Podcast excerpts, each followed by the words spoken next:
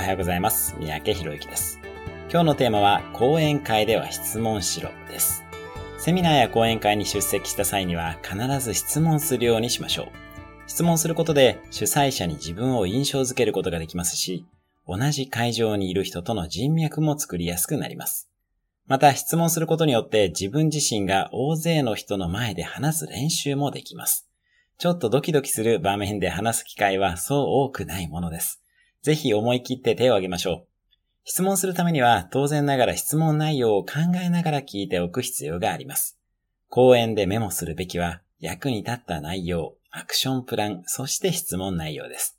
また質問するときには会場全体に役に立つような質問を投げかけましょう。どんな立場であれその場に貢献するのです。次回の機会には必ず質問するようにしてみてください。それではまた明日。